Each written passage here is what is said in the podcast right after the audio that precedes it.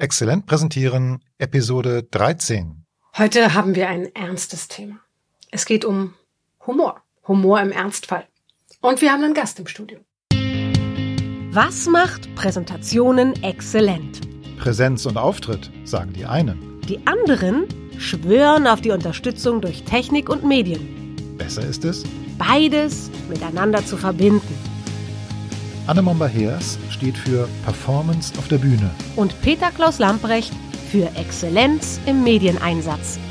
In diesem Podcast geht es darum, Wie Sie genauso exzellent präsentieren, wie sie beruflich performen. Es geht um Humor. Humor im Ernstfall. Und wir haben einen Gast im Studio. Ja, das ist richtig. Das ist ein Mann. Er ist freundlich. Er hat lustige Augen. Man kann mit ihm herzlich und oft zusammen lachen, so wie gerade eben schon.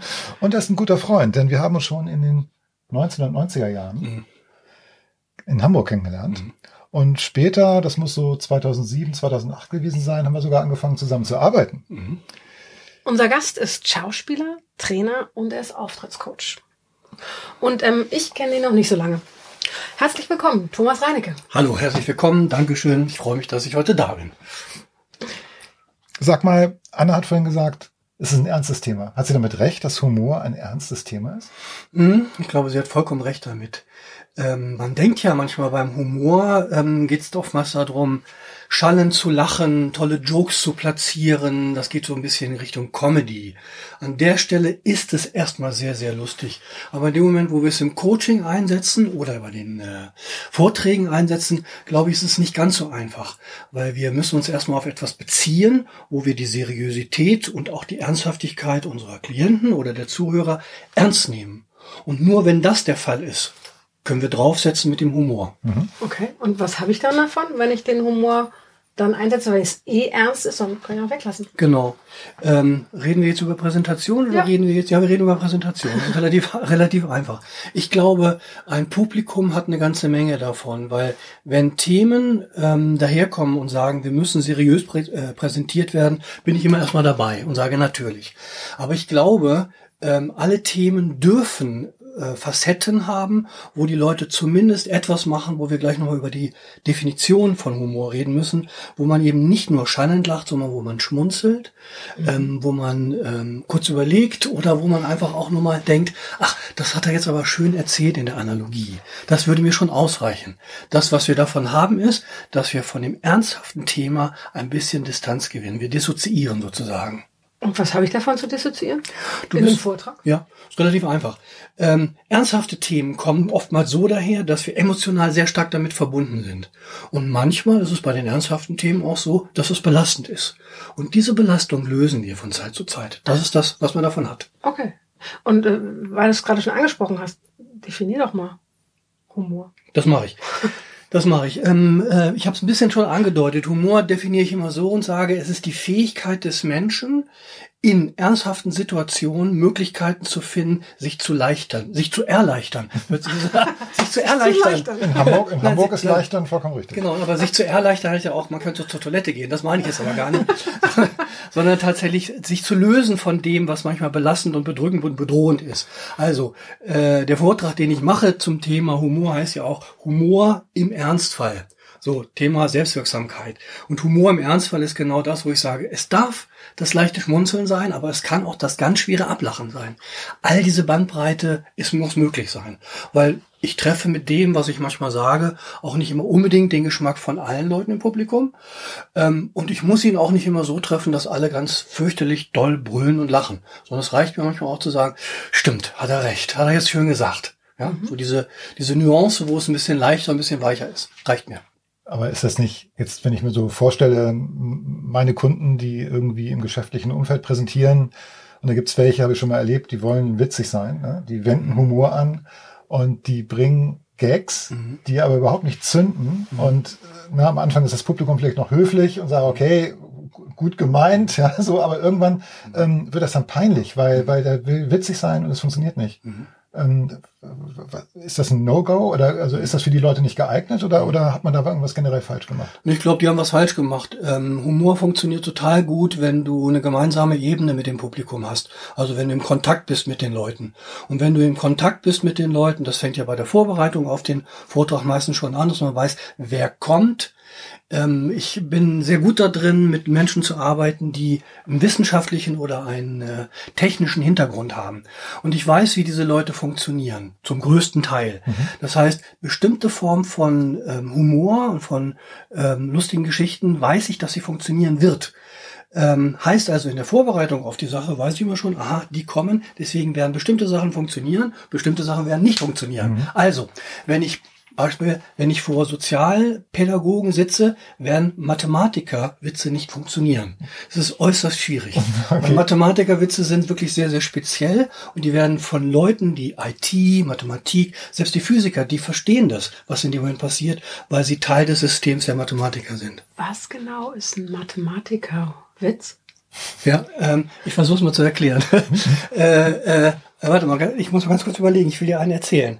Äh, ach genau, äh, ein Mathematiker hat Angst, jetzt, kommt der Witz, ne? Ein Mathematiker hat Angst, im Flugzeug zu fliegen, ne?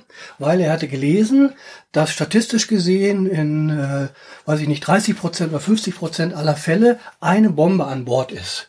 Was ist seine Lösung?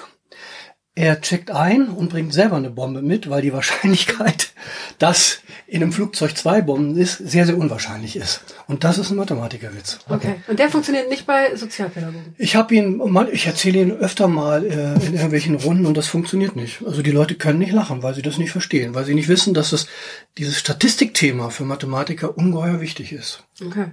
Ich hätte jetzt gedacht, dass das jetzt ein Witz wäre, den Sozialpädagogen verstehen, weil sie über die anderen lachen, die sie nicht verstehen. Ach so, das kann natürlich auch sein, dass sie über den anderen lachen, aber dafür musst du ja den Kontext verstehen, ja, wie Mathematiker, äh, wie die so ticken, ja, das, ja. das, das haut irgendwie nicht hin. Ne? Oder noch ein schöner Witz, was sagt ein Mathematiker mit Arbeit zu einem Mathematiker ohne Arbeit? Einmal Pommes Mayo, bitte. Okay. Nicht verstanden, ne? Genau, du bist doch kein Mathematiker. Du hast ihn mir schon mal vor einiger Zeit ja. erzählt und ich fand ihn auch ziemlich böse eigentlich. Ja, er ist auch gehässig. böse. ziemlich gehässig. Er ist, er ist, ja auch böse, weil er sagt einfach nur, wir gehen ja in unseren Köpfen, also das ist ja mal so, so eine Grundvoraussetzung, wir gehen ja davon aus, dass es einen gemeinsamen Kontext gibt. Wir denken, was sagt der Mathematiker ohne Arbeit zu einem Mathematiker mit Arbeit? Und wir denken, dass der ohne Arbeit äh Quatsch, was sagt der Mathematiker? Mitarbeit zu dem ohne Arbeiten. Wir, wir denken, dass der Mitarbeit natürlich als Mathematiker arbeitet. Aber er ist ein Mathematiker, der in einer Pommesbutze arbeitet. Das ist alles, was dahinter steckt. Okay. Mathematikerwitz. Ja? Okay. Das ist alles. Und du merkst schon, du kannst nicht drüber lachen. Du bist eine Schauspielerin, genauso wie ich. Also von daher ist es äußerst schwierig. Ne? Aber äh, geht Musiker an der Kneipe vorbei. Musiker brüllen. Ja? Ja. Musiker, Musiker brüllen. Weil das geht nicht, dass ein Musiker an der Kneipe vorbeigeht. Ja? Das bringt mich aber dann nochmal zu der Frage ja. zurück mit dem, ähm, gibt es Dinge, die wirklich peinlich sind oder, oder, oder was? Ach, Peters Frage, genau. Genau. Genau. Ich glaube, ich glaube ähm, äh, tatsächlich in dem Moment immer dann, wenn Leute sagen, ich möchte witzig sein oder ich möchte, dass die Leute lachen und wenn so ein Zwang entsteht, weil sie das irgendwo gelesen haben oder irgendwo gehört haben, dann wollen sie etwas erfüllen, was sie nicht können und das funktioniert nicht, weil das ist eine Frage der Präsenz. Du merkst eigentlich, dass diese Leute überhaupt nicht diesen Teil können und sie versuchen es. Also gibt es da einen Widerspruch zwischen dem Wollen und dem Können. Das merkt das Publikum und dann funktioniert es nicht. Dann kommt die schlechte Vorbereitung dazu. Also funktioniert es aus zwei Gründen nicht. Mhm. Und ich glaube tatsächlich, ähm, in der Vorbereitung liegt der Schlüssel, weil ähm, äh, meine Erfahrung ist, ich erzähle bei Vorträgen hin und wieder mal diese Anekdoten oder auch manchmal einen Witz. Und ich weiß, dass er in der Regel funktioniert. So. Ähm, und dann gibt's aber etwas, das weiß ich, äh, weil ich eben auch Improvisationstheater lange Zeit gemacht habe. Wenn ein Joke, den ich mache, nicht funktioniert, nehme ich die alte Impro-Regel und sage, nachdem keiner gelacht hat, sehen Sie, der hat beim letzten Mal auch schon nicht funktioniert. Und dann lachen wieder alle. Also das ist, ja, das ist, dann, dann haut's wieder hin. Ne? Okay. So, weil da also, bin ich der, da bin ich der Doofe, nicht das Publikum sind die Doofe. Okay. Ne? Das hast du ja gerade so einen Trick verraten. Ne? Also mhm. ähm, wenn das mal nicht klappt, dann mhm. hast du zumindest einen Lösungsansatz in petto in deinem Repertoire, ja. Repertoire, wie du den Witz noch drehen kannst. Richtig, ja? genau. Und, Aber pass ähm, auf, ich will dir was dazu ja. sagen. Das große Problem ist, dass Leute das oftmals nicht hinkriegen, weil sie nämlich voll im Erleben sind, voll assoziiert sind als Speaker, der einen Witz macht, der in dem Moment enttäuscht ist, wenn das Publikum nicht lacht. Mhm. Dann sind die selber frustriert und denken, scheiße, ja. Mhm. Aber die große Fähigkeit ist, sich davon zu lösen. In dem Moment und zu bemerken, hat nicht funktioniert. Das ist so, wenn beim Schauspiel, bei Impro sagt man immer die Ja-genau-Übung. Ne? Ja, genau, ist genauso gewesen. Ist blöd gewesen, hat nicht funktioniert. Beim letzten Mal übrigens auch schon nicht. Das ist tatsächlich hier oben im Kopf eine Entscheidung der mentalen Stärke zu sagen, okay, ich löse mich davon. Ich gehe raus aus dem reinen Erleben, dass ich frustriert bin. Hättest du vielleicht gleich noch Tipps oder Tricks, wie man sich lösen kann? Also die, ne, das ist wäre was, was ich jetzt gerne mal für unsere Zuhörer gleich mitnehmen Ja. würde, wenn ich kann. Ja, natürlich. Ähm, ich will den, ich will den, ich will den verraten. Das ist ein unglaublich einfacher Trick, aber den verstehen alle Leute sofort. Es ist ein bisschen schade, dass wir es jetzt hier nicht mit Film machen können. Deswegen muss ich es mal versuchen, ob ich es übersetzen kann in die Tonebene. Ähm, genau. Genau. Äh, Versuchen wir das mal so. Nehmen wir mal an, ich mache das immer mit Anna, ja? Nehmen wir mal an, Anna. Ich habe hier 50 Euro. Wir machen das jetzt auch. Ich habe keine 50 Euro in der Tasche. Das sieht man noch nicht. Das sieht man nicht. Das sind sieht man. 50 Euro. Ich sehe die 50 Euro. Ja, du siehst die, weil du ein bisschen wahnsinnig bist. Aber ich glaube, ich glaube, ich Ich glaube, kann die sehen, die 50 Euro. wir Okay. machen, wir machen es authentisch. Es sind 10 Euro, die ich hier habe. Anna sieht 50. Okay, dann geht. Das ist nämlich Okay. ganz schön. Also, es geht, es geht nur darum, einen Geldschein zu nehmen. Und ich habe die mit 50 Euro. Das funktioniert folgendermaßen. Also, das, was Sie jetzt alle nicht sehen können, ich habe 50, äh, 10 Euro in der Hand. Siehst du? Lass uns mal Das den geht schon 50 los. bleiben. 50 Euro. Okay, das ist echt albern hier, der Podcast. Aber so, die, die, die Erklärung beginnt jetzt. Also, ist relativ einfach. Ich habe 10 Euro in der Hand. Und ich werde jetzt Anna diese 10 Euro zweimal geben. Beim ersten Mal werde ich sie bitten, die 10 Euro anzunehmen. Beim zweiten Mal werde ich sie bitten, die 10 Euro nicht anzunehmen. Es geht hier bei dem Annehmen oder Nicht-Annehmen um keine juristischen Fragen von Eigentum und Besitz, sondern es geht nur darum, nimm sie einmal an, beim zweiten Mal nimm sie nicht an. Also, wir machen das jetzt so. Anna, schön, dass wir uns hier heute treffen. Möchte gerne 10 Euro schenken. Bitte nimm sie mal. Danke sehr. So. Wenn wir jetzt in der Situation sind, dass wir sagen, wir sind ja hier zu dritt im Studio, was glaubst du, wenn wir jetzt Petzel fragen würden, ne? wir arbeiten mal ein bisschen äh, zirkulär, ne? äh, wenn wir Petzel fragen würden, wem gehören jetzt die 10 Euro? Was würdest du sagen, dass Petzel sagt? Mir. Genau, das würde ich auch sagen. Petzel würde sagen, du hast sie ihr gegeben, du hast sie ihr geschenkt, sie hat sie angenommen. Was ne? sagt Petzel dazu? Ja, ich würde auch sagen, das sind jetzt deine 10 Euro. So, ganz genau. So, wunderbar. Also, du hast sie angenommen, sind deine. Darf ich sie nochmal zurückhaben für das zweite Beispiel? Ich mach's nochmal. Ich sage, pass auf, Anna, schön, dass wir uns hier heute treffen. Toll. Möchte dir 10 Euro schenken, du nimmst sie nicht. Möchte ich nicht. So, wir fragen wieder Petzel, zirkulär. Was würde Petzel sagen, wem jetzt die 10 Euro gehören? Immer noch dir. Das sind, würdest du sagen. Was würdest du sagen? Auch. Genau. Also, beim dem Fall, wo Anna die 10 Euro nicht annimmt, sind es und bleiben es meine 10 Euro. Jetzt kommt der Transfer. Jetzt mache ich dir einen Vorwurf oder eine Beleidigung oder irgendwas.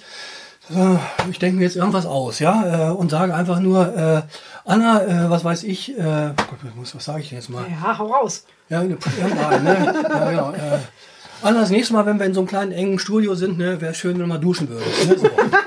Beispiel. Ist jetzt, ist jetzt eine Frechheit, ja, weil ist, ne, könnt, könnt ihr alle nicht hören, aber alles gut hier. Nehmen wir mal an, Anna würde diesen Vorwurf annehmen. Wem gehört dann dieser Vorwurf? Wenn ich ihn annehme, Ja, wenn du ihn annimmst, Mir. dann gehört er dir. Und wenn du ihn nicht annimmst, dir.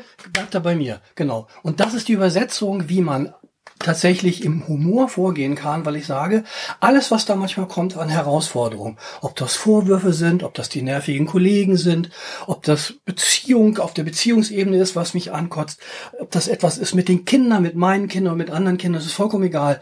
Das ist wie, ähm, ich habe mal mit meinem, mit meinem Hausarzt gesprochen über das Thema Impfen oder nicht Impfen. Und ich habe gesagt, natürlich lasse ich mich impfen. Er, ich würde es auch empfehlen, weil es gibt da draußen in der Welt immer so ganz viele Viren und Bakterien, die uns das Leben schwer machen. Und deswegen ist es ganz gut, so eine eigene Abwehr zu haben im Körper. Ich gesagt, das sehe ich auch so, also gib die Impfe her. Haben wir gemacht. Und auf der psychischen Ebene ist genau das Gleiche. Es gibt unglaublich viele Herausforderungen, die auf uns einströmen. Und die Frage ist, wie gehen wir damit um?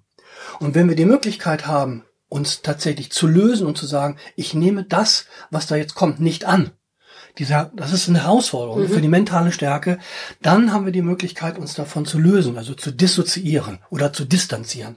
Und an der Stelle ist Humor möglich.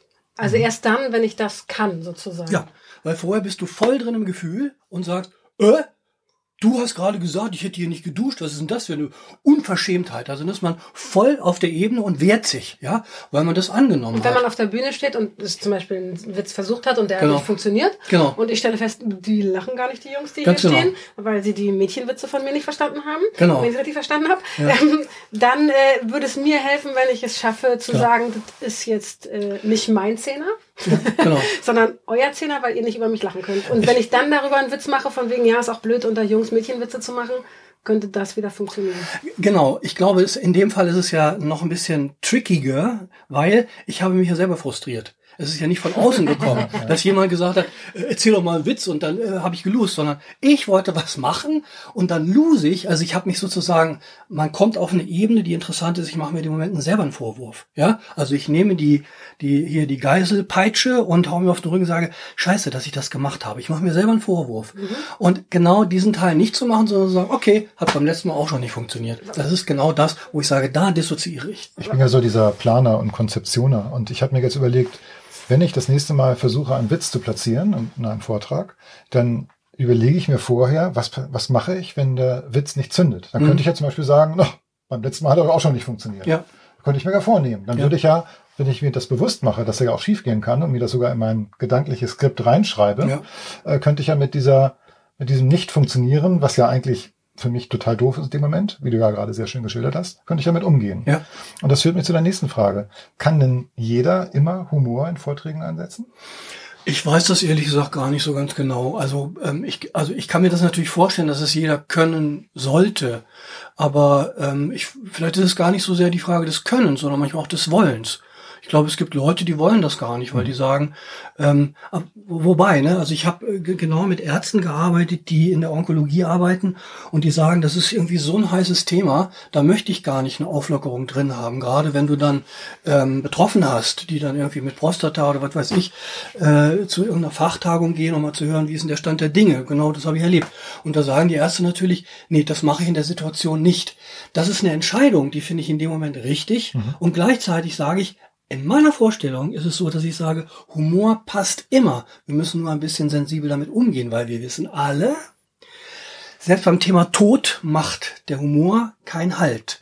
In dem Moment, wo der Sarg in die Grube fährt, macht keiner einen Joke.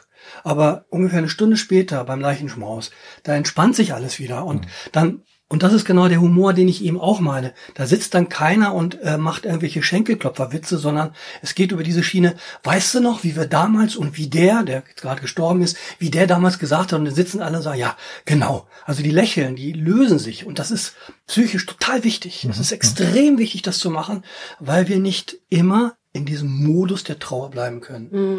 Also Musterveränderung heißt das Thema dabei, ne?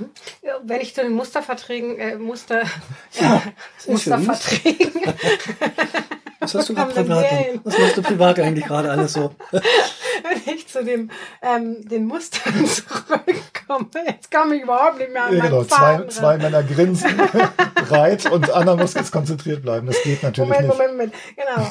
ähm, okay, also es hilft mir, Muster zu brechen, wenn ich es richtig verstanden habe. Ne? Bringt mich darauf, funktioniert das bei Männern und Frauen anders? Ich war ja gerade schon dabei, Mädchenwitz, hab zwei Männer vor mir. Ähm, Gibt es einen Unterschied zwischen für Männer und Frauen im Umgang mit Humor, gerade in Vorträgen vor Gruppen? Ich glaube, äh, ich sage mal so, grundsätzlich glaube ich das nicht. Aber meine Erfahrung sagt, Männer und Frauen gehen damit anders um. Mit was gehen sie anders um? Mit der Möglichkeit, humorvoll sein zu können. Weil ähm, ich glaube, be- beide, aber bei Frauen ist es, glaube ich, noch stärker, beide haben die Sorge, funktioniert das? Bin ich gut? Kann ich mir das erlauben?